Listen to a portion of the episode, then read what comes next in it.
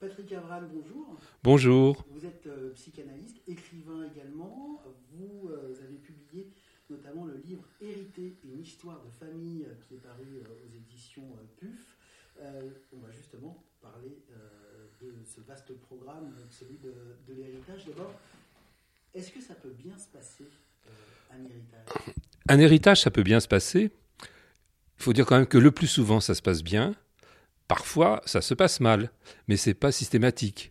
Le, on pourrait dire que la, le code civil est fait théoriquement pour que ça se passe du mieux possible. On va dire que c'est plus sur le, point des, sentiments où, là ça peut être compliqué. Parce que c'est toujours compliqué, même si ça peut bien se passer, c'est néanmoins toujours un passage compliqué.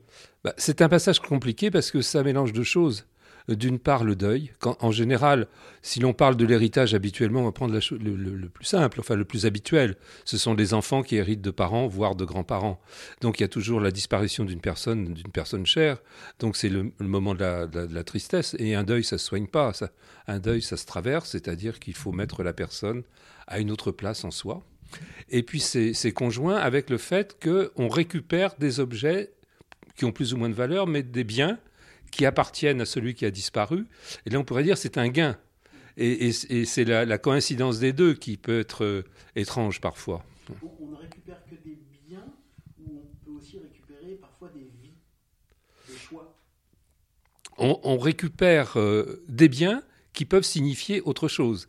C'est-à-dire que ce qui est tout à fait particulier dans un héritage, par exemple, c'est que quand on visite la maison de famille, la maison où habitaient les parents, avec éventuellement ses frères et sœurs pour faire le tri entre, entre les, frères et sœurs des objets. On rentre dans une intimité, on découvre des tranches de vie, parfois méconnues, et c'est rentrer dans la chambre des parents. Il y a toujours quelque chose d'une espèce de, franchissement euh, d'un tabou. Merci à vous. Je rappelle donc que vous êtes euh, psychanalyste, écrivain, auteur, entre autres, de Hériter une histoire de famille, Paris aux éditions au PUF. Vous retrouverez tous les détails sur euh, le site erzen.fr. Merci encore.